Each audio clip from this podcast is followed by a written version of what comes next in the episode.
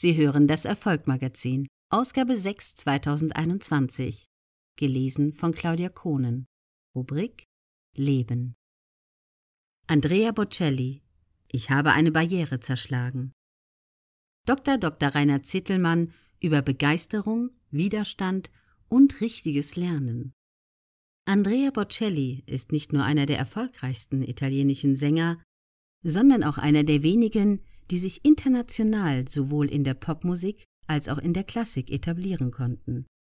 Er trat vor Präsidenten der Vereinigten Staaten und mehreren Päpsten auf, füllte Konzertsäle auf der ganzen Welt, sang Duette mit den bekanntesten Sängern seiner Zeit und erzielte einen Rekord nach dem nächsten.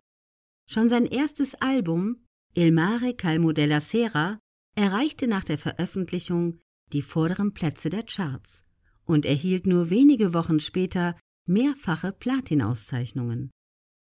Sein 1997 veröffentlichtes Album Romanza wurde über 12 Millionen Mal verkauft. Seine Alben erreichten hohe Chartplatzierungen, gewannen mehrfach Platinauszeichnungen und große Musikpreise wie den World Music Award, Echos, Classic Brit Awards, einen Bambi im Bereich Klassik und einen Billboard Award. Für den Grammy war der Künstler mehrmals nominiert. Andrea Bocelli wurde am 22. September 1958 in Lajatico geboren, einem Städtchen in der nordwestlichen Toskana. Seine Eltern waren selbstständig und verdienten ihr Geld mit dem Verkauf von Traktoren und anderen Ackerbaugeräten. Sie merkten schon kurz nach der Geburt, dass mit Andrea etwas nicht stimmte. Seine Augen waren oft entzündet und gerötet. Als die Beschwerden zunahmen, konsultierten sie einen Spezialisten in Turin.